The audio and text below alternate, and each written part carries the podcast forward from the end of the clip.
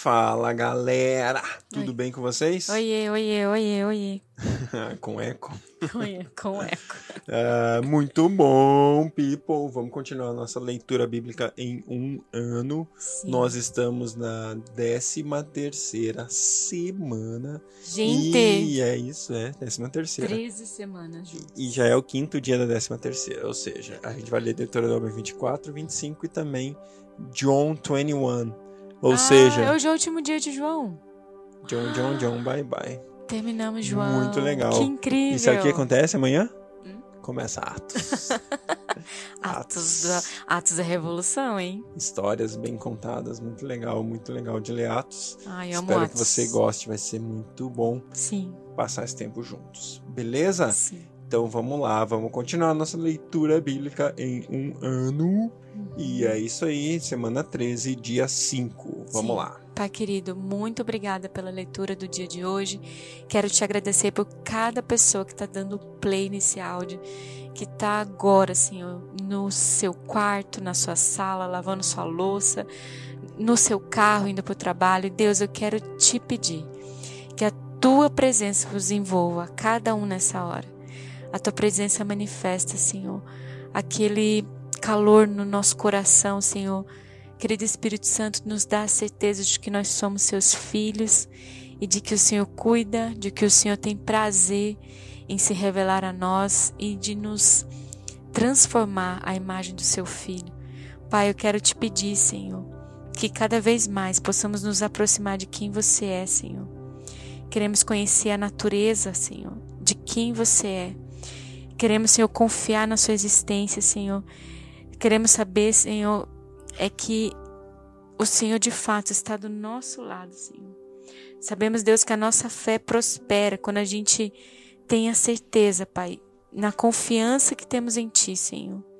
Obrigada, Senhor, porque onde está a nossa fé, está ali o nosso tesouro, está ali o nosso coração, Senhor. E nós queremos prosseguir para o próximo nível, Deus. Senhor, nos conceda uma revelação mais profunda da natureza do Teu amor sobre nós, Senhor. Se aproxime-se de nós, Senhor, porque nós queremos, Pai, estar bem junto de Ti no dia de hoje. Amém. Glória a Deus. Deuteronômio, capítulo 24.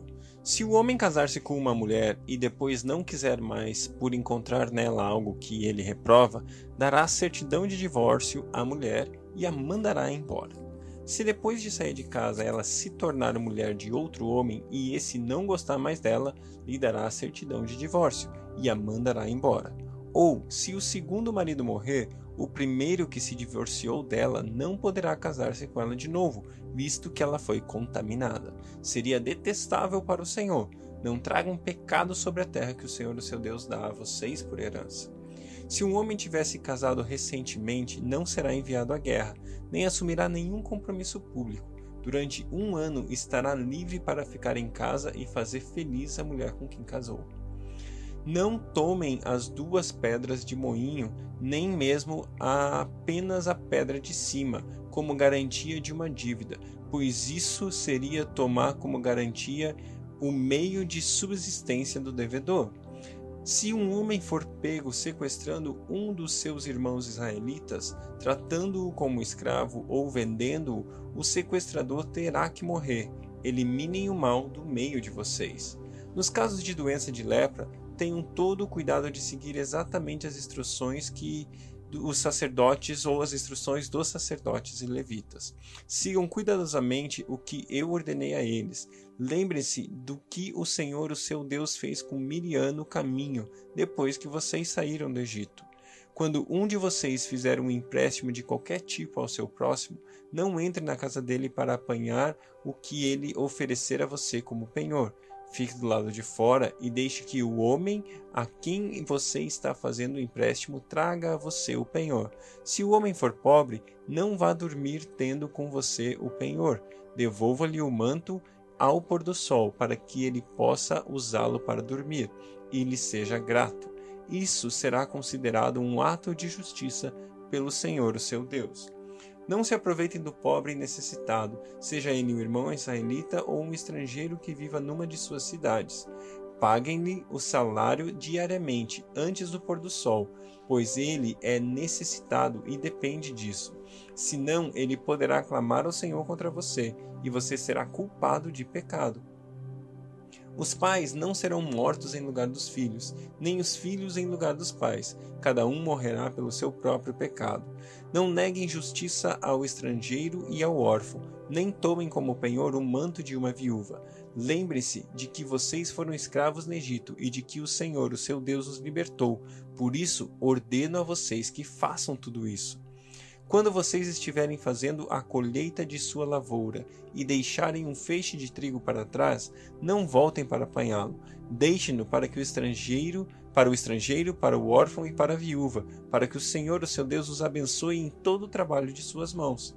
Quando sacudirem as azeitonas das suas oliveiras, não voltem para colher o que ficar nos ramos. Deixe o que sobrar para o estrangeiro, para o órfão e para a viúva. E quando colherem as uvas de sua vinha, não passem de novo por ela. Deixem o que sobrar para o estrangeiro, para o órfão e para a viúva. Lembre-se que vocês foram escravos no Egito, e por isso ordeno a vocês que façam tudo isso. Quando eu leio esse texto e ele fala a respeito desses dessas ações que eu e você devemos fazer, lembrando o nosso estado anterior, né? Lembrando aquilo que nós éramos no Egito, que nós éramos escravos no Egito. Eu me lembro muito bem quando Jesus fala a respeito do nosso chamado, do nosso envio. Tem certo momento na palavra de Deus que Jesus fala que eu e você devemos ir, porque ele nos deu autoridade. Então nós devemos ir, curar os enfermos, libertar os cativos, limpar os leprosos. E, e ele fala que eu e você devemos fazer isso porque nós recebemos de graça e de graça nós devemos dar. Assim como então a gente acabou de ler nesse texto, onde nós percebemos que aquilo que eles fazem, eles fazem porque eles sabem de onde vieram. Eles sabem que se não fosse o Senhor os libertando do Egito, eles seriam escravos, eles estariam presos, eles estariam numa situação tão ruim quanto do estrangeiro, do órfão ou da viúva. Então, o que, o que a palavra de Deus está nos ensinando aqui é que lembre-se de onde você estava e por causa daquilo que o Senhor fez por você sobre a sua vida, você deve multiplicar, você deve fazer o bem que você recebeu do Senhor para com alguém, para o seu próximo, para o estrangeiro, o órfão e a viúva. Agir com bondade, de graça receberam e de graças vocês devem dar. Deuteronômio 25 quando dois homens se envolverem numa briga, terão que levar a causa ao tribunal e os juízes decidirão a questão, absolvendo o inocente e condenando o culpado.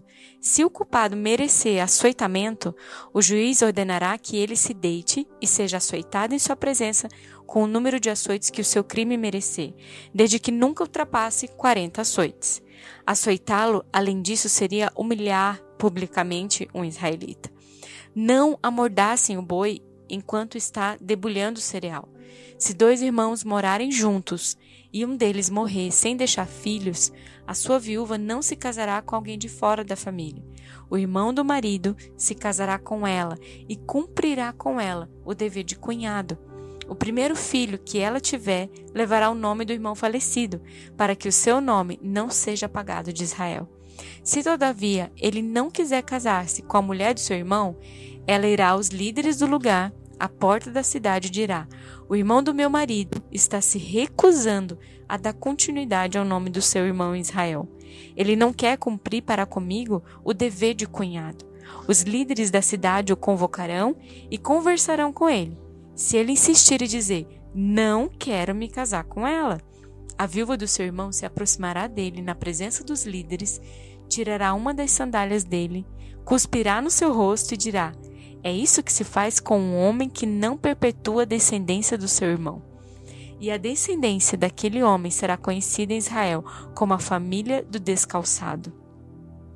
Se dois homens estiverem brigando e a mulher de um deles vier para livrar o marido daquele que o ataca e pegá-lo pelos órgãos genitais, cortem a mão dela. Não tenham piedade. Não tenham na bolsa dois padrões para o mesmo peso, um maior e outro menor. Não tenham em casa dois padrões para a mesma medida, um maior e outro menor. Tenho pesos e medidas exatos e honestos, para que vocês vivam muito tempo na presença que o Senhor, seu Deus, dá a vocês. Pois o Senhor, seu Deus, detesta quem faz essas coisas, quem negocia desonestamente. Lembre-se do que os Amalequitas lhe fizeram no caminho quando vocês saíram do Egito. Quando vocês estavam cansados e exaustos, eles se encontraram com vocês no caminho e eliminaram todos os que ficaram para trás. Não tiveram temor de Deus. Quando o Senhor, seu Deus, der a vocês o descanso de todos os seus inimigos ao seu redor, na terra que ele lhes dá, para dela tomarem posse como herança, vocês farão com que os amalequitas sejam esquecidos debaixo do céu. Não se esqueçam. João capítulo 21 Depois disso, Jesus apareceu novamente aos seus discípulos à margem do mar de Tiberíades. Foi assim: estavam juntos Simão Pedro, Tomé, chamado Dídimo, Natanael, de Caná da Galileia, os filhos de Zebedeu e dois outros discípulos. Vou pescar, disse-lhe Simão Pedro, e eles disseram: Nós vamos com você. Eles foram e entraram no barco, mas naquela noite não pegaram nada. Ao amanhecer, Jesus estava na praia, mas os discípulos não o reconheceram. Ele lhes perguntou: Filhos, vocês têm algo para comer? Eles responderam que não. Ele disse: Lancem a rede do lado direito do barco e vocês encontrarão. Eles a lançaram e não conseguiram recolher a rede, tal era a quantidade de peixes. O discípulo a quem Jesus amava disse a Pedro: É o Senhor. Simão Pedro, ouvindo dizer isto, vestiu a capa, pois a havia tirado, e lançou-se ao mar. Os outros discípulos vieram no barco, arrastando a rede cheia de peixe, pois estavam apenas a cerca de 90 metros da praia. Quando desembarcaram, viram ali uma fogueira, peixe sobre a brasa e um pouco de pão. Disse-lhe Jesus: Tragam alguns dos peixes que vocês acabaram de pescar. Simão Pedro entrou no barco e arrastou a rede para a praia. Ela estava cheia. Tinha 153 peixes grandes. Embora houvessem tantos peixes, a rede não se rompeu. Jesus lhes disse: Venham comer. Nenhum dos discípulos tinham coragem de lhe perguntar: Quem és tu? Sabiam que era o Senhor. Jesus aproximou-se, tomou o pão e deu a eles, fazendo o mesmo com o peixe. Esta foi a terceira vez que Jesus apareceu aos seus discípulos depois que ressuscitou dos mortos. Depois de comerem, Jesus perguntou a Simão Pedro: Simão, filho de João, você me ama mais do que estes? Disse ele: Sim, Senhor, tu sabes que te amo. Disse Jesus: Cuide dos meus cordeiros. Novamente Jesus disse: Simão, filho de João, você me ama? Ele respondeu: Sim, Senhor, tu sabes que te amo. Disse Jesus: Pastorei as minhas ovelhas. E pela terceira vez ele lhe disse: Simão, filho de João, você me ama? Pedro ficou magoado por Jesus lhe ter perguntado pela terceira vez: Você me ama? E ele lhe disse: Senhor, tu sabes todas as coisas e sabes que te amo. Disse-lhe Jesus: cuide das minhas ovelhas. Digo a verdade: quando você era mais jovem, vestia-se e ia para onde queria. Mas quando for velho, estenderá as mãos e outra pessoa o vestirá e o levará para onde você não deseja ir. Jesus disse isso para indicar o tipo de morte com o qual Pedro iria glorificar a Deus. Então lhe disse: Siga-me. Pedro voltou-se e viu o discípulo a quem Jesus amava, que o discípulo a quem Jesus amava o seguia. Este era o que estivera ao lado de Jesus durante a ceia e perguntara: Senhor, quem irá te trair? Quando Pedro o viu, perguntou: Senhor, e quanto a ele? Respondeu Jesus: Se eu quiser que ele permaneça vivo até que eu volte, o que te importa? Quanto a você, siga-me. Foi por isso que se espalhou entre os irmãos o rumor de que daquele aquele discípulo não iria morrer. Mas Jesus não disse que ele não iria morrer, apenas disse: Se eu quiser que ele permaneça vivo até que eu volte, o que importa? Este é o discípulo que dá testemunho dessas coisas e que as registrou, sabendo que o seu testemunho é verdadeiro. Jesus fez também muitas outras coisas. Se cada uma dessas fosse escritas, penso que nem mesmo no mundo inteiro haveria espaço suficiente para os livros que seriam escritos. Glória a Deus. Esse texto é um outro texto incrível. Eu, eu amo esse texto porque ele é o momento em que Jesus estabelece ou restaura a vida de Pedro. E é muito interessante porque logo no início do texto, Pedro ele, ele fala: Pessoal, eu vou pescar. E para Pedro, quando ele fala que vai pescar, o que Pedro está dizendo é o seguinte: sabe a nossa esperança, aquilo que a gente pensou que Jesus viria fazer, aquilo que a gente imaginou que iria acontecer, a gente tinha imaginado que ele era o Messias, mas sabe de uma coisa? Parece que tudo que a gente tinha acreditado não era daquele jeito que a gente pensou. Consequentemente, eu vou pescar. Pedro estava voltando a fazer aquilo que ele fazia antes de conhecer a Jesus. Você imagina a situação de Pedro nesse momento? Você imagina ele falando assim: "Bah, as minhas esperanças, aquilo que eu queria construir, os meus sonhos, o que eu queria realizar, é vou pescar.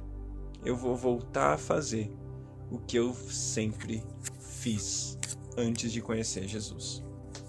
Até o momento que Jesus aparece na praia e ali ele dá uma dica em relação a pescar, aonde eles deveriam jogar a rede para pegar os peixes, né? E lembre-se que Jesus falou com Pedro assim que o encontrou e o chamou para ser seu discípulo: Eu vou fazer de você pescador de homens. Você não vai mais pescar peixes. A partir de agora você é pescador de homens. E Jesus, nesse momento, quando ele fala para eles pescarem os peixes, ele está reconectando e relembrando o chamado de Pedro. Porque logo em seguida, Pedro faz uma coisa muito estranha. A palavra de Deus fala que Pedro tinha removido a sua capa, a sua roupa, a sua, o seu manto enquanto ele estava pescando. E aí, a hora que ele percebe que era Jesus na praia, que era Jesus chamando ele, o que, que ele faz? Ele coloca o seu manto e pula no mar. Eu não sei você, mas para mim é uma loucura o fato de um homem, em vez de tirar sua roupa, sua camiseta, sua blusa, o seu manto para pular na água para nadar, ele veste o manto para nadar. Você já viu isso? É porque nesse caso, a palavra de Deus está nos falando do manto aqui como a sua autoridade, o seu chamado, o seu propósito, aquilo que ele tinha para fazer, aquilo que Pedro foi chamado para. Naquele momento, quando ele vê Jesus, as suas esperanças se reconstroem. Ele coloca de novo sobre ele, sobre os, os ombros dele, aquilo que ele foi chamado. Opa! Eu não sou mais pescador de peixes, eu sou pescador de homem aquele a quem me chamou, aquele que me chamou, não não é, ele me tirou dessa situação atual e me chamou para ser um outro tipo de pescador. E aí ele coloca a sua autoridade, deixa para trás mais uma vez o seu barco, os seus peixes e vai em direção a Jesus. E vai em direção àquele que o chamou. E eu quero que você e eu, para mim isso é uma palavra hoje, eu quero de novo vestir a minha capa, eu quero de novo me lembrar daquilo que Jesus me Aleluia. chamou para fazer, o Aleluia. que Jesus te chamou para fazer. Sim. Qual é o teu chamado? E a pergunta dele é muito simples e ele restaura Pedro três vezes, assim como Pedro negou três vezes. Pedro, você me ama? E ele pergunta para você o seu nome. Rafa, você me ama? Então faz aquilo que eu te chamei, apacenta minhas ovelhas, cuida daquilo que eu amo, Aleluia. se importa com aquilo que o meu coração se importa.